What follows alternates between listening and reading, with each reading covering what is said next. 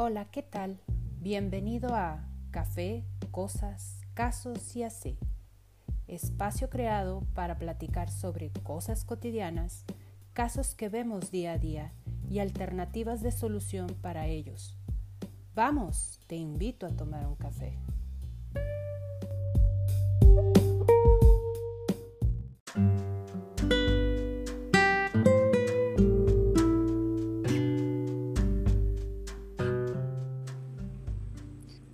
Ahora sí, Ana, ¿cómo estás? Hola, muy bien, gracias. ¿Tú? También se, se escucha mucho mejor, ¿verdad? Sí, la verdad que sí. Es que para los que nos están empezando a escuchar, para que sepan, es nuestro primer episodio en línea. Ana y yo no estamos una frente a la otra eh, por una cuestión de logística y pues lo hacer de este sin embargo, no quisimos dejar de grabar, ¿verdad, Anita? Exacto, hay que seguir compartiendo nuestras palabras. pues bueno,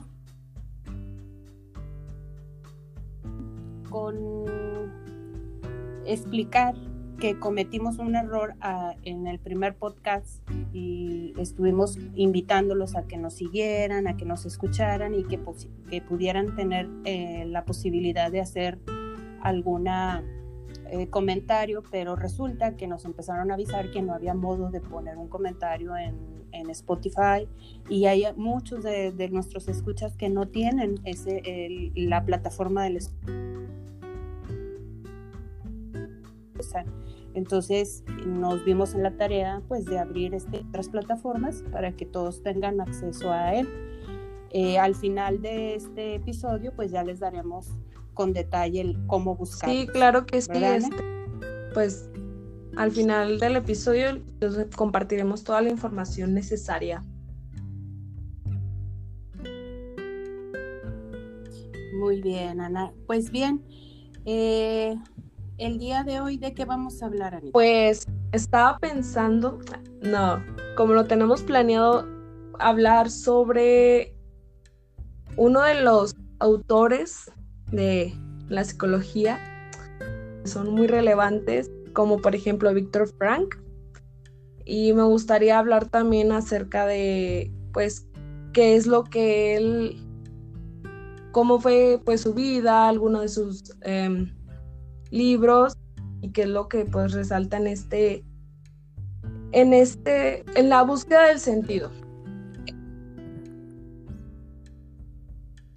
Muy bien, Anita. Sí, pues es un tema bastante profundo, pero mira, vamos a tratar de platicar sobre de él para que sea un poquito más, este, pues más digerible para los no psicólogos, porque pues creo que tenemos seguidores, muchos seguidores que no son psicólogos.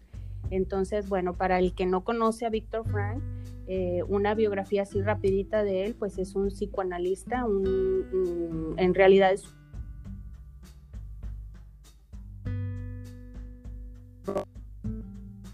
otra y algunas otras. Y a partir de aquí él empezó a, a, escribir o más bien empezó a escribir sobre el sentido de la vida a partir de un evento que él vivió que es el él fue parte del holocausto él fue parte de los de los austriacos que fueron pues eh, privados de su libertad en, en, en, centros de concentración, ¿verdad? Y entonces él comenta que, que pues ahí fue donde él desarrolló ya propiamente dicha su, su terapia o su forma de abordar lo, lo, el sentido de la vida y lo llamó logoterapia.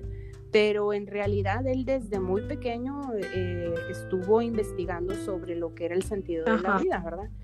Pero pues primero podríamos definir qué es el sentido de la vida, porque muchos de nuestros escuchas han de pensar, bueno, es que para mí sentido de la vida es este, tener un carro, o el sentido de la vida es este, ser famoso, o para ti, ¿qué es el sentido de la vida, Ana?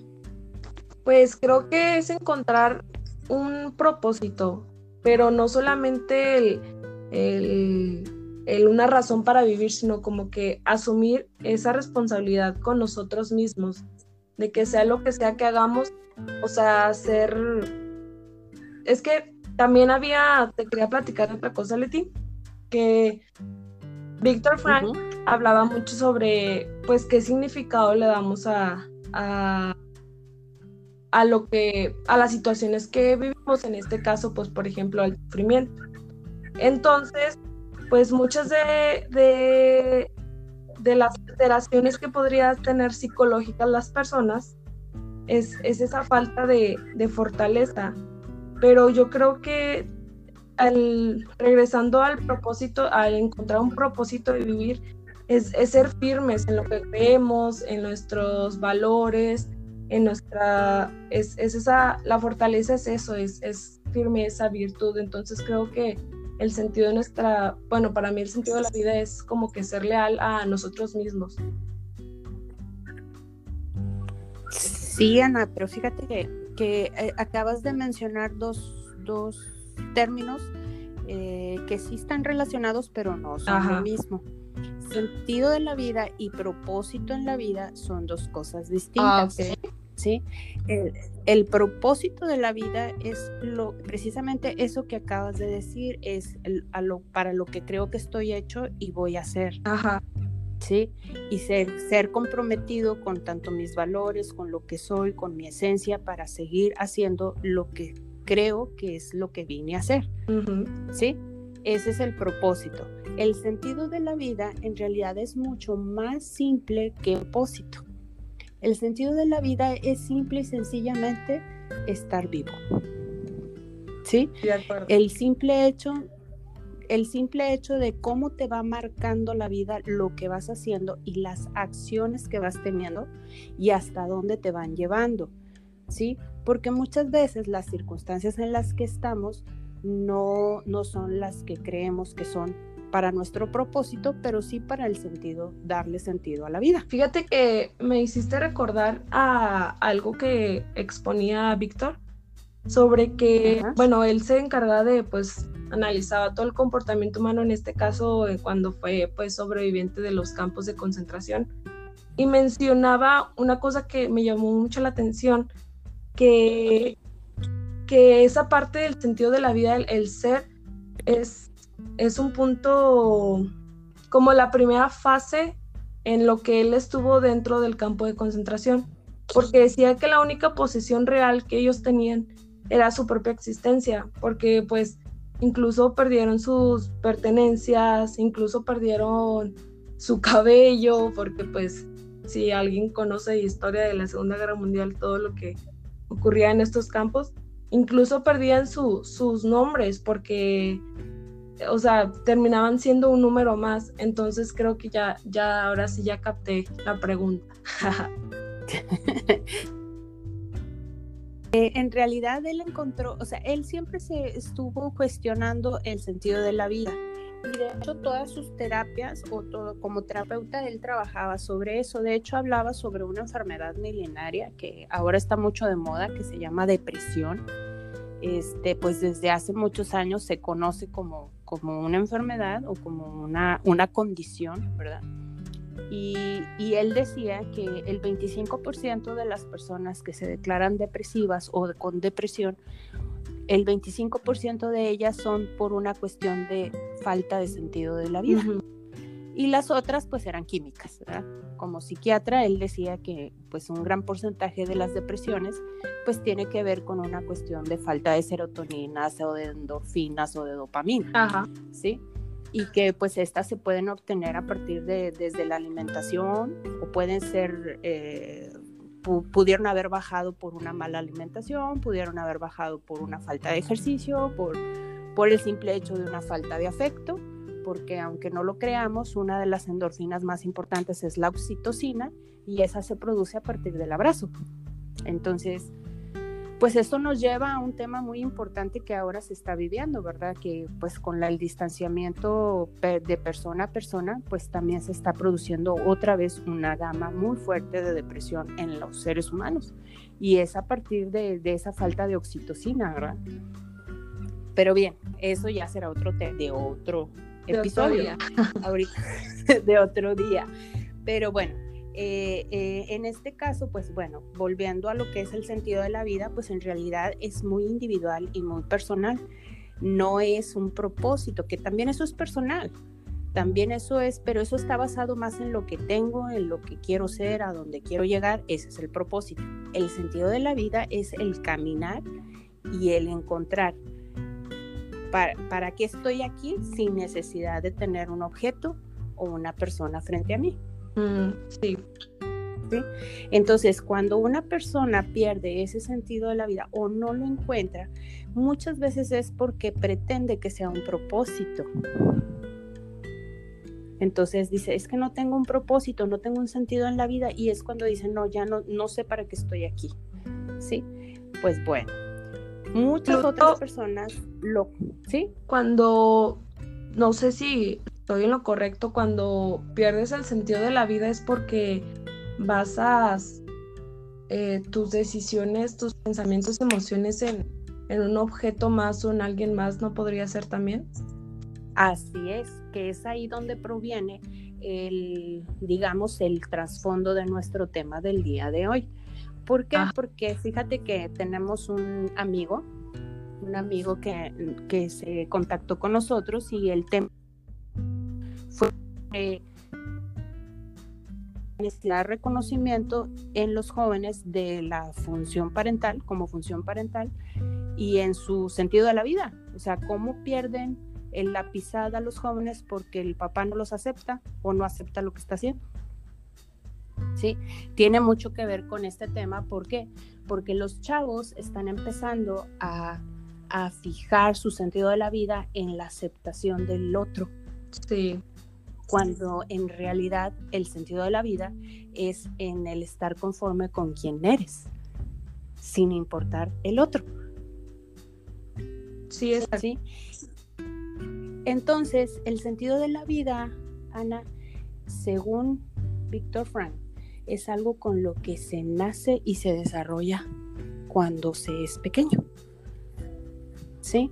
Pero resulta que últimamente ha habido menos, menos libertad en los niños de empezar a buscar su sentido de la vida y más en fijarle lo que es el propósito de vida. ¿Cómo?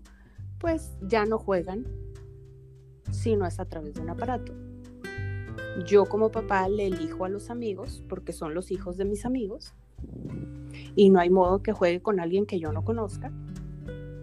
¿Sí? Y tiene las actividades que yo considero y defino que él tiene habilidades. Lo meto a básquet, lo meto a a taekwondo porque necesita aprender a defenderse, lo meto a básquet porque necesita crecer más, lo meto a voleibol porque fue el deporte que a mí me gustó, lo meto al fútbol americano porque yo fui jugador toda mi vida. Incluso se relaciona a algo que estuvimos hablando la semana pasada, Leti, sobre la, ah, el estar en competencia, en una constante competencia. Pues sí, Sí, también, porque también este, voy a meter, meto a mi hijo, mis hijos tienen que ser lo que yo no pude ser o, o incluso les evitan batallar, porque ahí es donde se encuentra también el sentido de la vida el, el cómo, cómo, descubro mis capacidades a partir de las dificultades a las que me enfrento. Pero si no tengo ninguna dificultad, porque incluso no puedo, no necesito ni decidir qué voy a comer porque ya mi mamá me tiene el platillo en la boca. Ni siquiera puedo renegar por tener que comer algo que no quiero porque mi mamá me cambia el platillo. Este, pues considero que eso es lo que está haciendo que los jóvenes ahora pues no, no encuentren ese sentido, No, no se den cuenta cuál es su sentido. Y entonces confundan el propósito con el sentido y como no hay propósito tampoco, porque papá nunca va a estar conforme con lo que hago porque no lo estoy haciendo como él desea que yo lo haga, pues entonces me pierdo. Y como que buscar, o sea, en medio del dolor, o sea, un poder verlo lo, lo bueno es también algo que, que Víctor Frank nos decía en su libro. Exacto, porque lo doloroso es lo que te hace ser capaz de ver más allá de tu dolor. Pero si ah. no hay, si no te dejan que te duela, pues nunca vas a tener esa capacidad para poder ver más allá del dolor, porque siempre viene alguien. Ándale, exacto, eso como que, eso, eso que dijiste me parece muy interesante porque he escuchado muchas personas que, dicen que esperan que alguien más los salve. O sea, es como que siempre están en una expectativa de que alguien los va a salvar y no, y no hacen nada por ellos, porque pues dicen, alguien más lo va a hacer por mí. Claro, pero es, es eh, vuelvo a lo mismo, el origen de todo esto, uno de los orígenes pues es la crianza, ¿verdad?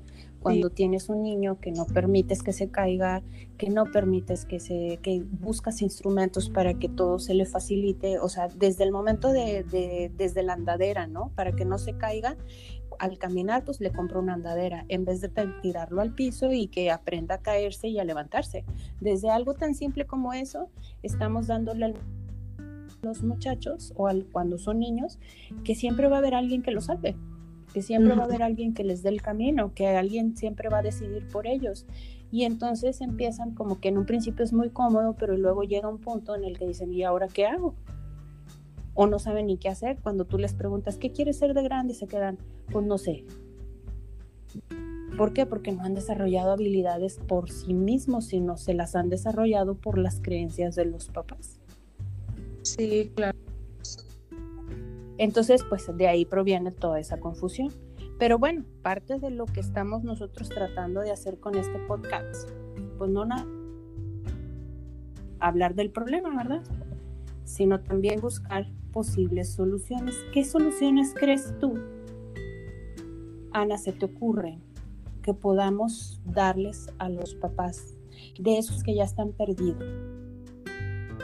De esos jóvenes que necesitan constantemente la acción del papá o la mamá para poderse sentir satisfechos, o de esos jóvenes que se están deprimiendo porque no encuentran, porque creen que su propósito es su, razón de vivir. ¿Qué soluciones podemos encontrar? Pues yo considero que, que el... se me fue la palabra, pero el, el aprender a pues como quien dice, a, tener errores, o sea, el que tener errores o el que el otro, más bien el aprender a aceptar que, que lo que piensa el otro o sienta el otro sobre nosotros mismos, pues eso no nos corresponde a nosotros, creo. No sé si también estaría dentro de esto. Sí, así es. Una posible solución es enseñarlos, reeducarlos, ¿verdad? Eh, haciéndoles saber que lo que el otro piensa no lo define. Puede hablar en cierta forma de lo que es o lo que muestra, o le puede dar una guía de si está mostrando lo que quiere él mostrar, pero no lo define. ¿Sí? Esa es una de las soluciones. Otra solución que yo invitaría a todos los papás que tengan hijos jóvenes es a buscar apoyo psicológico que piense que están perdidos, digo más bien eh, enfermos mentalmente, sino porque necesitan un tercero en discordia, por así decirlo, entrecomillado, que los ayude a comunicarse. Porque lo que veo en mayor eh, porcentaje es que perdemos esa comunicación. Creemos que estamos dando opciones cuando estamos imponiendo. ¿Sí? Y los chicos están, están recibiendo mal el mensaje, porque quizá los papás lo que estamos haciendo no es, es simplemente allanarle el camino y, ese es el objetivo, no, no tanto desensibilizarlos o ¿Sí? Incluso se vuelve como un círculo vicioso, ¿no? Sí. O sea, de cuando eran pequeños, este, resolvían sus necesidades así de inmediato y lo bueno van creciendo y creen consideran que que el, como dices tú el imponerles algo o sea ellos se van a acostumbrar a que siempre van a, a tener esa el siempre les van a decir qué hacer. Así es. Sí y entonces encuentran al adulto que va y le pregunta al papá qué va a hacer cuando, cuando va a tener un hijo sí sí bueno, esa sería una posible solución, terapia. La segunda, pues concientizar a los chavos que pues traten de, de encontrarse y encontrar su sentido de la vida en cosas simples como desde el simple el día de hoy, el día de hoy. O sea, despreocúpense por el mañana por lo pronto. Hay que preocuparse por el hoy. ¿Qué voy a hacer hoy? Y, para, y, y cómo voy a tener éxito hoy o sentir que tengo éxito. Porque esa es otra de las cosas basan mucho el éxito en conseguir lo que el papá o la mamá les dijo que era el éxito y, no se han puesto a analizar qué es éxito para ellos. Lo, generalmente el sentido de la vida tiene que ver con disfrutar lo que haces. Si no lo disfrutas, no es para ti. Si alguien más dice que no vas a tener éxito haciendo lo que disfrutas, pues eso ya es problema de la otra persona que está opinando. Hay que buscar hacer lo que nos gusta y hacer que nos guste lo que hacemos. ¿Sí? Está como revuelto el, a lo mejor el, el verbo o la oración, pero así es. Siempre hay que buscar que nos guste lo que hacemos cuando lo que hacemos lo tenemos que hacer pero cuando no, no lo tenemos que hacer, pues hay que buscar hacer lo que queremos o lo que nos gusta hacer. ¿Sí me expliqué? Sí, sí, sí te explicaste.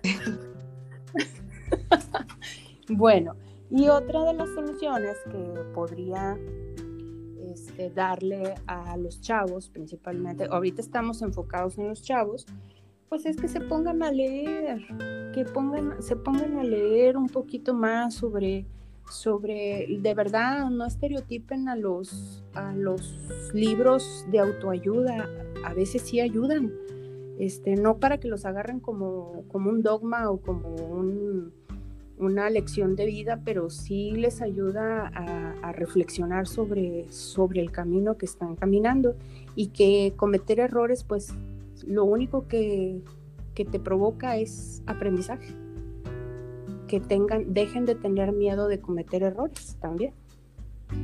Porque de los errores se aprende más. Cuando no te equivocas, no aprendes nada. Ensayo y error. Así, así. Ensayo y error. No, no es cierto. no, pero pues hay cosas que ya están conscientes de que sí les hace daño, porque tampoco se vayan al, al, otro extremo. O sea, tampoco los estoy invitando a que vayan y agarren la borrachera o que agarren las drogas o que agarren, o sea, saben perfectamente sustancia que, que afecta tu conciencia no es benéfica para tus decisiones. Oye, ahorita vas a tomar me, acordé, de un hace rato, bueno, más bien hace unos días vi una estaba viendo creo que era una serie, una película, no me acuerdo.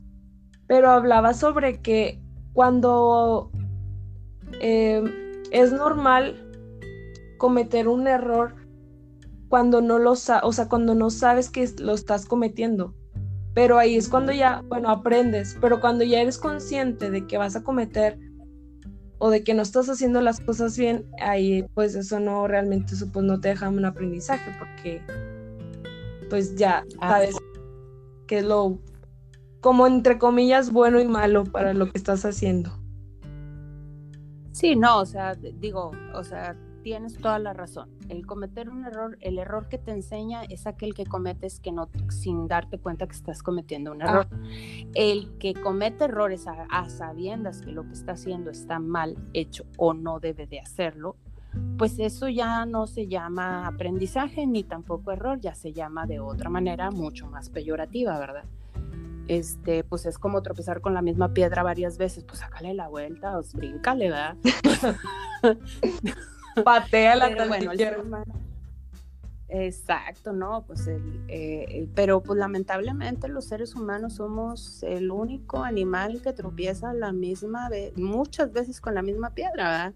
Porque somos obstinados y porque dentro de nuestras fantasías es, no, esta vez no me va a pasar, no, es que esta vez yo voy a tener el control, no, es que ahora sí lo voy a lograr. Y pues no, no se trata, perseverancia no, no es eso perseverancia no es eso. ¿sí? Ya en otro episodio hablaremos de lo que verdaderamente es la perseverancia, pero eso que estar sobre el mismo punto sabiendo que no vas a conseguir otra cosa más que el mismo resultado, pues no, eso no se llama perseverancia.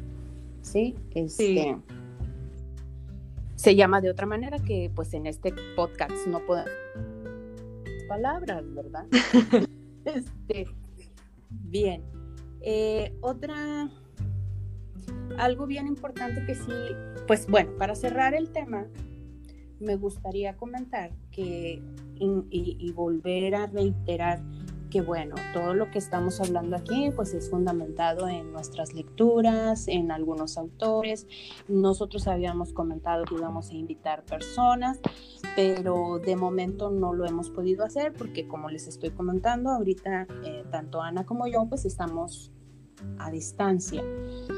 Y el siguiente episodio también, lamentablemente o afortunadamente, va a ser a distancia. Este, eh, no sé, este, me disculpo si se escuchan algunos sonidos eh, porque estoy en un lugar que no es privado. Este, y pues, se pueden llegar a, escuchar algunos sonidillos por ahí. Y yo creo que el siguiente episodio también va a suceder lo mismo. Pero bueno, estamos haciendo pues el compromiso de, de hablar de temas que para muchos pues son pues interesantes o, o les crean dudas. A lo mejor les estamos creando más dudas, Ana, con nuestros comentarios, ¿verdad? Pero esa es la parte, esa es la parte importante de un podcast que pues si creamos más dudas, pues salen más temas, salen más episodios donde podemos ahondar en este tema o, corregir algo que, que, para los demás pudiera haber sido erróneo, ¿verdad? Yo quiero aclarar esto, cuando les estoy sugiriendo a los, a los jóvenes que cometan errores, no estoy pidiendo que se vayan a, chocar su carro, ni que vayan a tomar alcohol, ni que combinen alcohol con, la, con el volante. No, no, no. Estamos hablando de que hay que cometer errores conscientes, de saber que lo voy a intentar y si me equivoqué, ni modo, aprendo y no lo vuelvo a hacer. También yo creo que te refieres, de a, esa parte de, de, comunicarnos, ¿no? Y aprender a aceptar que pues la otra persona no va a pensar igual que nosotros, pero pues eh, con eso, eso te ayuda también a, a aprender, ¿no? Sobre todo con las figuras parentales, Ana, porque yo lo que he notado es que los jóvenes cada vez se comunican menos con los papás por, por miedos, ¿no?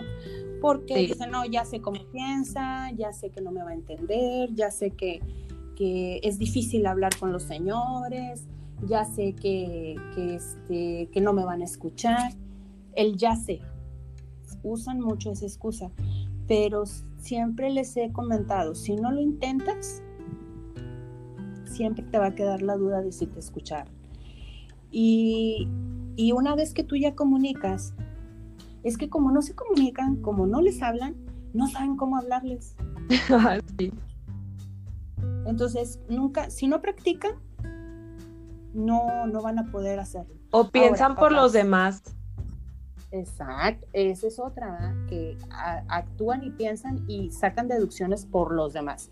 O sea, no creen pensamiento mágico de decir, yo sé lo que él piensa. No, no lo sabes no lo sabes. Háganse la idea. Siempre vayan por la vida pensando que no saben.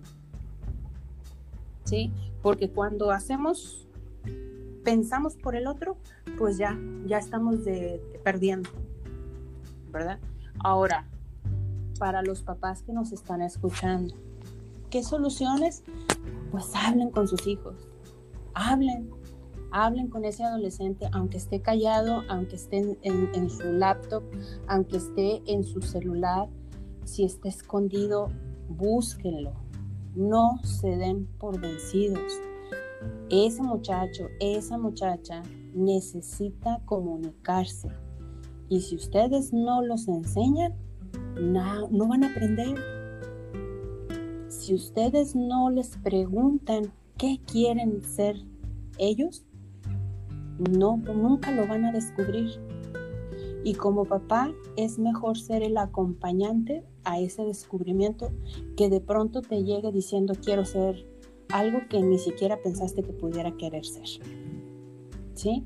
Y no nos asustemos, papás, tenemos que darnos cuenta que la vida sigue evolucionando, que nuestra sociedad sigue evolucionando y que si queremos que sigan en los, en, los valores que nosotros les, hemos inculcado, pues necesitamos estar cerca y escucharlos y reafirmarles esos valores. Pero no es impositivo, ellos van a decidir qué de lo que nosotros les enseñamos van a seguir adelante, lo van a seguir ejecutando y qué no, y hay que respetarlos, porque son individuos, porque son personas y porque nosotros y decidimos por nuestra propia cuenta qué era lo que íbamos a hacer. Y que hay una vida, una realidad mucho, mucho de nosotros, es la que nos vivimos, ¿verdad? Bueno, claro. Ahora sí, vayamos con la parte publicitaria. Los anuncios. Los anuncios. A ver, seguidores.